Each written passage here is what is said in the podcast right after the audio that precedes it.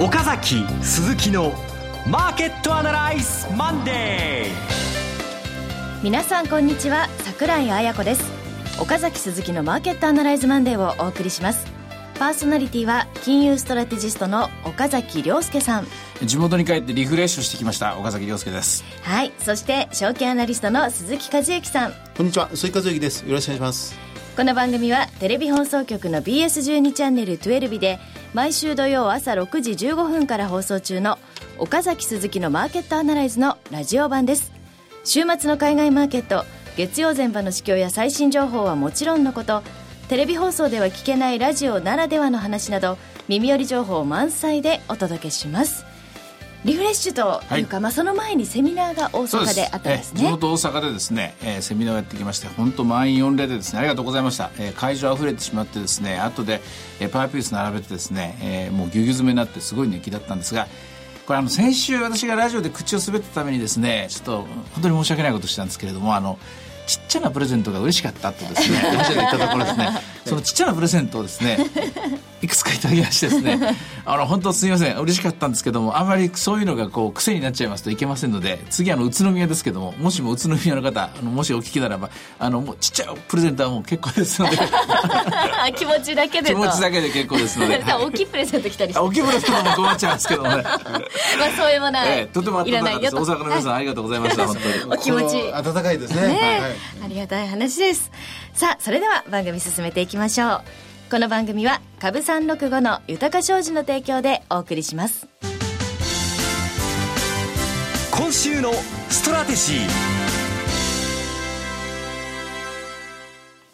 このコーナーでは今週の展望についてお話しいただきます。あの、強いんですよね、鈴木さん。これ、また戻ってきちゃってね。そうですね。週明け、月曜日、しっかりした動きになってます。うん。で、こういう時一番ストラテジー難しいんですよ。というのは、先週木曜日から、あの、軽い調整が始まったじゃないですか。特にアメリカなんですけどね。はい、まあ、木曜日の調整って実は結構みんなこう、狐につままれたような気分で見てるんですけども、詳しく言うとその前の水曜日の夜アメリカで発表された GDP 統計が非常に良かったこと、これを受けて金利が上がったこと、もう一つ FOMC のですね、中身を見てみると、やはりインフレについてのこと文言が少し変わって、えー、足元、リスインフレの心配は遠のいたな、みたいなことがあって、結果として特に2年の金利ですね、10年ではあんまり動かなかったんですけども、2年、短めの金利が上がってきました。0.5657%。えー、そうなってくるとですね、これドル円が動いてくる。103円に乗っかってきました。これ、日本株にはとってもいいことです。とってもいいことなんですけども、アメリカにしてみると、やっぱり金利上がってきたんだな。やっぱり金利が引き締めに向かい始めるんだなと。これまでのフレームワークが変わってくるんだな。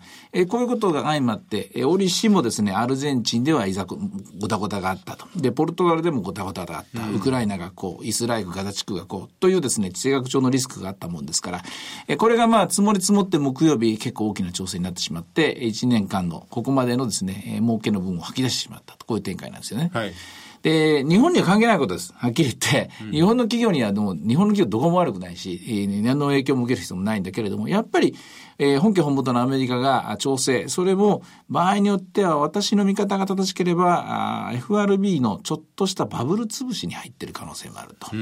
本当に引き上げをするならね、えー、株が下がっちゃ困るし、不動産も下がっちゃ困りますから、もしもそういうことが起きるのならば未然に防ぐために、例えば買われすぎているセクターであるとか、はい、買われすぎてある債券であるとか、何か買われすぎているものについては早めに調整をさせておきたいと。これはまあ、親心でしょうね。あると思うんですけどね。今そういう時期に差し掛かってきたんじゃないかと思います。というわけで、ちょっと前置き長く長くなりましたけど、今週の日本株は、慎重にと言いますか。はい。えー、一旦リグっていいんじゃないでしょうか。えー、先週15,700円でリグった人は上手です。えー、この人たちは、じっくり、じっくりですね、下がったところ買えばいいと思うんですけど、まだしっかりリグえてない方。はですね、一旦15,500円より上のところでですね、一回まあ利益を確定させて、マーケットが今後どういう動きになるのか、今週後半にはですね、もう一回また調整らしきものが出てくるんじゃないかなと思うんですけどね、それ見てから動いていいんじゃないかと思います。あの、まあ、先週の木曜日、日本でも、ずいぶんアメリカの2年もの国債金利の上昇が、えー、急ピッチだというようなムードが、先週木曜日ぐらいから随分言われてきておりました。まあ、そう、そうするうちにアメリカの木曜日、今お話ありましたように、ニューヨークダウ317ドル安、急落して、うん、で、さらに金曜日、まあ、日本はもう金曜日の取引を終えてましたが、ニューヨークダウでまた70ドル安で終わったと。うん、あの、先週1週間通してもアメリカの株式市場は4日続落でずっと来てるというところでした。で、日本は金曜日、300ドル安を受けた日本の金曜日は意外としっかりしていた。そうなんですよ。で、今日も、まあ、もうちょっと下げるかなというような状況ではあったんですが、全般非常に底堅い動きですよね。これはもう業績が良いこと、もう今、もう後半戦に入ってきましたね。野球で言えば7回表ぐらいまで来たと思いますけどもね、決算の内容非常に順調であるということ。特に、えー、電気大手の方が良くなりましたよね。はい、予想外に良くなったと。ソニーがここまで V 字回復してきたっていうのは嬉しいニュースですけれどもね。でしかもドル円が、まあ、はっきりと102円の後半、103円も、まあ、まあ、あの、射程圏になってるっていうところになってくると、やはり輸出物っていうのは変わりますからね。うん、そういう意味では日本株が強いのは分かる。分かるんだけれどもっていうところですよ。分かるんだけれども、ちょっと慎重にここまで来たんだからっていう1万5500円まで来たんだからっていうところで慎重になったらいいんじゃないかな、た方がいいんじゃないかなっていう。まあ、これはもう、あの、過剰判断といえば、過剰な、まあ、あの、懸念といえば、懸念なのかもしれませんけれどもね。えー、そんなとこですね。あの、FOMC、まあ、先日の、この、イエレン議長の議会証言で、やはり一回、アメリカの、ソーシャルネットワーク関連株や、バイオ関連株は、バリエーションが高すぎるという警鐘が一回鳴らされて、うん、プラス、ハイイールド債ですね、はい。こちらが売られてますね。ハイイールド債が少しずつですけども、金利が上がってます。そして今回の、まあ、先週 FOMC の文言の変更という中で、うん、この、やはりもう一回、まあ、警戒的な動きというものを出すような、展開になってきたのかもしれませんが、前前々から言われてました。アメリカがいつ利上げに踏み切るか。うん、まあ、これ、あの、テーパリングはもう早くも、まあ、今年中に終わるとして、そこから6ヶ月としてっていうような岡崎さんの話がずっと続いてましたが、世間の予想は来年の半ば、うん、あるいは来年後半以降というのがアメリカの利上げの開始の時期。で、それに対して、まあ、もうちょっと早いんではないかというのが、岡崎さんあたりの見立てだったように思うんですけど、はい、そうです。今回、まあ、さらにそれが早まったというようなニュアンスなんでしょうか？えっとね、統計的には早まったような兆しというか、早くしなきゃいけなくなったっていうデータは見つかってないと思います。え、6.2%、ちょっとだけあの数月上がりましたね。で、20万人ちょっとですからね、あんまり変わってない。ただですね、あの、これあの、物価とですね、在庫の関係に近いんですけどね、物価が上がってくると、在庫を増やしてもっと儲けようぜと企む人が増えるように、労働者の中でも、景気が良くなってくると、一旦今の仕事やめて、もっといい仕事探そうという人も出てくるんですね。で、これは本気モードなんですよ。本気でもっといい仕事探そうと思うと、ちょっとね、失業率はここから下がりにくくなってくるんですよ。ひょっとするともうそういう展開になったのかもしれないですよね。そうなってくると、イエレンさんが気にしている労働の質の問題、これが解決方向に向かう可能性が高いと思いますね。まあ、不本意ながら、うん、もう本当は好みではない仕事に就いていた人が、まあ、本気で自分の得意分野を生かした、きちんとした給料の高い仕事に就こうとする。すると7%の失業率が6%よりさらにどんどん低下するってことにはならないと。そうそう。えー、ずっと下がって6.1まで下がしましたよね。はい、でも何度もいいから仕事に就きたいと、絶対仕事にしないとダメなんだと思うところ下がり続けるんですけども、一旦下がった後、今度、えー、やはりやはり景気が良くなってきたぞと。どうやら前の職場もなんか戻ってきたらしいと。で、友達もなんかいろいろ戻ってるみたいです。よし、じゃあ自分も1年頑張っても、ここで頑張ってきたけども、1年発起して、こう、違う仕事探してみようかと思うと数字上がりますよね。でもこれはいい失業な、意図した失業ですからね。はいあの、まあ、そうすると、まあ、来年4月に金利が上昇する、引き上げられるという方向で10%ぐらいニューヨークダウが調整する可能性があるだろう、なんていう前提できましたが、うん、今回それが前倒しで10%調整に入るっていう可能性もあるんでしょうか？あると思いますけれども、今がそうかっていうと、それはちょっとまだ早すぎるかなと思いますね。で、やっぱり、えー、そのベルを鳴らすのが2年もの金利であって、私の見立てではですね、2年もの金利がおそらく0.75とかですね、もうじき1%だっていうところからの調整だと思うんですね。まだやっと去年のあの一番金利の高いところ0.55を抜いてきたところですからね。ここは、えー、ちょっとヒヤッとしてですね、みんなが、あどっちをする、どうする、どうするってこう、気迷いが木曜日のその300ドル安につながったと思いますね。あの、アメリカは少し離れてヨーロッパですが、うん、あの、アメリカ株も随分今、4日続落でニューヨークダウ下がってはいるんですが、えー、ドイツのダックス指数が先週金曜日に2.1%、100%下がってるんですね。で、他のフランスあたりは1%ぐらいの下げではとどまってるんですけど、やはりこのロシア、対ロシアの経済制裁などで、ドイツの株価下落というのがここに来て随分目立ってしまっているような状況です。これはね、予想よりも大きいですね。うん、で、だけど、いろいろまあ、あの本とかできる限りのことを調べようと思ってるんですけども、やっぱりこれ、ロシアの膨張政策っていうのは、考えてみると、10年、20年単位で見るともう必然みたいなところがあって、で、ロシアの膨張政策を止めるには、まあ、経済制裁しかないわけで、で、その経済政策の結果、不利益を被るのはドイツなんですね。これ構造的に。うんはい、だから、考えてみると、ドイツという経済もすごく強いと思ってたんですけども、エネルギーはもう全部ロシアからの依存形になってますからね。で、このあたりでハリコの虎のですね、ちょっとハリコの部分が、こう、剥がれてきたかなって感じですね。うん、フランスはそうでもないんですけどね。そうですね。そこまでダメで受けてないと。まあ、フランスだから逆に言うと原発持ってますからね。ああ。エネルギー自給率という点では、実は少し高いのかもしれない、ね、経済というのは複雑に絡み合ってるんですね。なるほど。えっと、まあ、良い方の話をすると、まあ、先ほど岡崎さん振られたように、日本の企業業績は思ってる以上に良いということになってきそうですね。うんあの、まあ、今回のソニーが一番いい例だと思うんですけども、やっぱりこの機に乗じて一気に海を出していく戦略が当たってきたと思うし、で、それと値上げっていうのをまあ単純にデフレからの脱却でいいことだってしてますけども、はい、やる方にしてみたらね、どうやって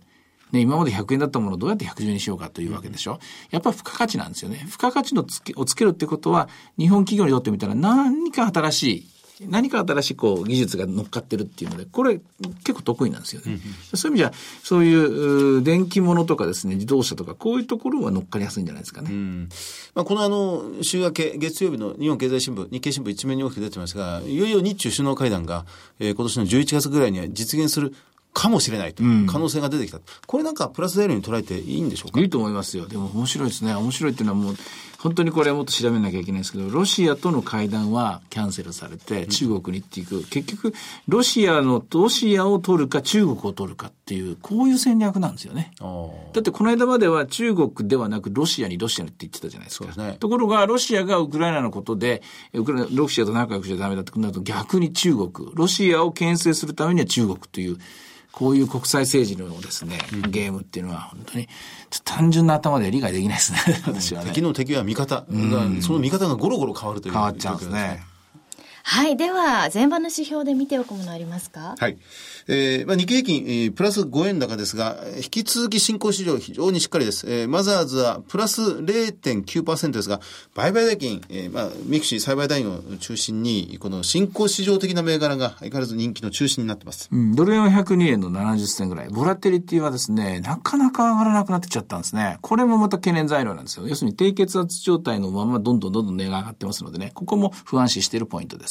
はい。では、株365いかがでしょうか？現在、マーケットは1万5543円。531円買いの543円。今日は高値554円までありました。あんまり安値、下がんないですね。安いとこ買わしてくれないですね。442円まで。250円ぐらいで買わしてくれるといいんですけどね。はい。いろいろ展望していただきました。今週末には土曜朝6時15分から BS12 チャンネル12で放送の岡崎鈴木のマーケットアナライズもぜひご覧ください。また、Facebook でも随時分析レポートします。以上、今週のストラテジーでした。岡崎鈴木のマーケットアナライズマンデー。それではここで株365の豊商事からセミナー情報です。豊商事資産運用セミナー in 宇都宮が開催されます。はい、日程が8月23日土曜日、13時会場、13時30分開演です。会場は栃木総合文化センター第2会議室。お申し込み連絡先は、豊か商事宇都宮支店、フリーコール0120-997-365、0120-997-365です。受付時間は同日祝日を除く9時から20時。ということで、8月23日ですが、はい、どんなお話になりそうですか？えっとね、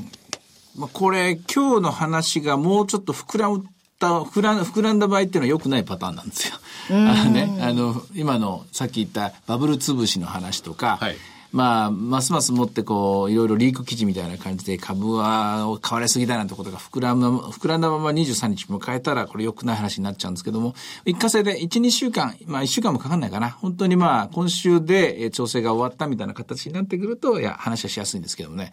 そういう意味では、えー、直前になってみないかわかんないんですけれども、今の懸念というのは、引きずると思いますね。もう少し深く掘り下げて。うん、割と、じゃあその転換できるかどうかの重要な時期になると。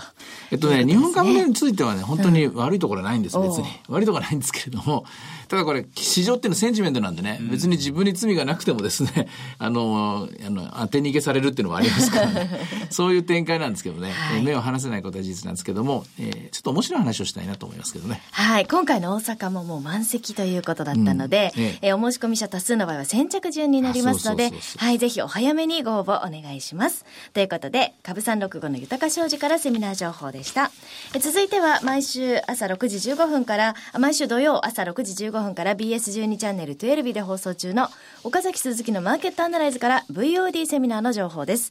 番組連動セミナーの VOD なんですけれども、えー、第3弾が公開されております。第3弾、第4弾ですよね。はい。タイトルがクリック365を使ったエンキャリートレードということで、えパート1とパート2、うん、2本同時配信。はい、パート1が基礎編、はい、5ドル円を使った実践モデル。うん、で、パート2が応用編で、金融危機が発生した際の対処方法ということなんですが、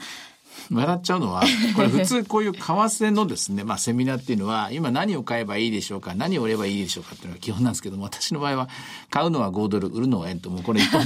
これ一本です。これ一本だけど、その一本をどうマネージしていくかと。で、いつどういうタイミングで買うのか。で、いつどういうタイミングでリグうのかって、もうひたすらそれだけでですね、何を買えばいいのかっていうのはもういいと。5ドルだけでいいと。まあ、問答無用でやってるとこがポイントですね。あとはパート2はね、金融危機、リーマンショックをどうやって逃げるか。まあでもね、あの、言ってみなきゃわかんないところあるんですけれども、まあしかし、今のところですね、乗っかっていいのが、このエンキャリートレードと株高だと思うのでですね、えー、まあ乗った方がいい、その乗り方をですね、ちょっとまあいろいろ細かく、えー、マニアックな形でですね、えー、細かいところまでお話しています。はい、あの、どこから情報を取ってきて、うん、どこをコピペして、そうそう自分でデータをエクセルで作るかっていうところまで、そうです、おっしゃっているんですが。で、いくつ、あの、何かの方にですね、はい、こう、頼まれたんですけども、使った資料料をダウンロードしたいそうなんですよね、うん、はい。ということでですね、番組の Facebook に VOD のエクセルをアップしております。はい、で、ちょっと直接アップできなかったので、技術的な問題で、えっ、ー、と、リンクを貼っていますので、うん、リンクからそこを URL をクリックしていただくと、あの、ダウンロードできるように実際私が使ったエクセルですよね。はい、はい、だから私のあの癖がそのまま乗っかってるし、岡崎さんってこういう変なあの数式入れるんだとかですね。はい。だからそれがそのまま入ってますので、ちょっと見にくいかもしれないですけども、一応あのシートごとに、あるいはグラフごとにタイトル乗っけてあるので、はい、あ、これはここなんだなと。あと、多分そこの式に行くとですね、あるいはグラフにこうカーソルを当てるとですね、な、ど何のシートの、と、行と列はどこなのかっていうのが見見つかりますから、はい、でその行と列を見見つけて、そこにカーソルを当ててもらうと中に入ってる式とかも出てきますから、はい、でそうやってとにかく壊れるまでですね、エクセルは使うのが一番の勉強法です。何回も何回も使って、何回も何度も何度もいろんなグラフを書くのが一番勉強になると思います。はい。ということでですね、ですね VOD のエクセルルは Facebook にアップされてます。リンクをクリックしてください。それからこの VOD セミナー自体の視聴方法なんですが、BS12 チャンネル12日、岡崎鈴木のマーケットアナライズの番組ホームページにアクセスをいただきまして、VOD セミナーというボタンをクリックしていただければ簡単に視聴できます。ぜひチェックお願いします。さあ、それからもう一つセミナー情報なんですが、9月13日土曜日、北海道で無料の投資家セミナー、リアルマーケットアナライズ 2014in 札幌を開催いたします。します会場は札幌国際ビル。登壇者が岡崎さん、鈴木さん、桜井。そして、ラジオ日経の鎌田さん。そしてですね、さらにスペシャルゲストとしまして、武蔵野学院大学名誉教授、大学院教授の山崎先生。決まっております。はい。もう全部持ってかれちゃうんじゃないですか？は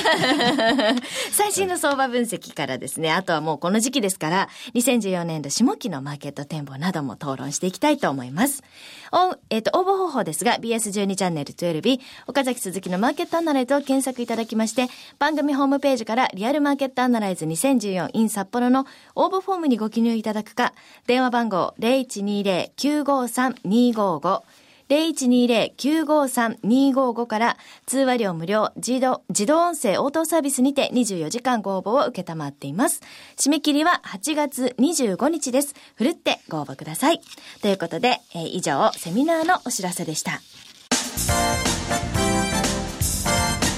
フォローアップアナライズ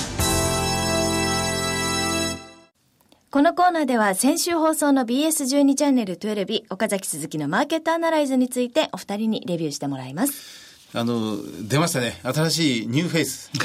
大大和証券の為替アナリスト、為替ストラテジーのデイブ今泉さんに初登場。はいご登場でいただきまして、